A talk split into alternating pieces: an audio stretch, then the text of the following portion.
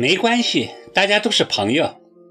我冷冷地说：“是，我们是朋友。”米兰语气很冲，涂完口红又开始涂指甲油，刺鼻的味道立即让我的胃一阵翻腾。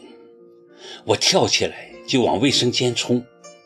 等我出来的时候，米兰的妆已经化好，光艳照人的坐在沙发上，上上下下打量我。你最近好像老是吐，哦。我也不太舒服，可能是受寒了吧。我心虚，不敢看他。是吗？那你可得多注意了。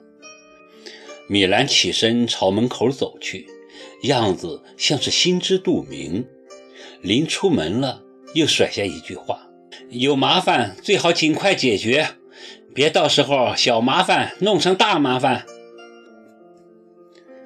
毫无疑问，他已经猜到了。什么事情能瞒得过他呢？猜到了就猜到了吧，只要那混蛋不知道，我想我还是有能力解决好这件事的。这是我第二次怀孕。第一次是因为跟齐母怄气，我自作主张把孩子做了，齐树杰为此恨了我很久，也许现在躺在坟墓里还在恨我，怪我没给他留个后。可是很奇怪，我居然一点儿也不后悔，真的从来没后悔过。我也不知道这是为什么，到现在也不知道。而这次呢？我却意外的有些迟疑，其实很好解决的，往手术台上一躺就可以了。可是我却在迟疑。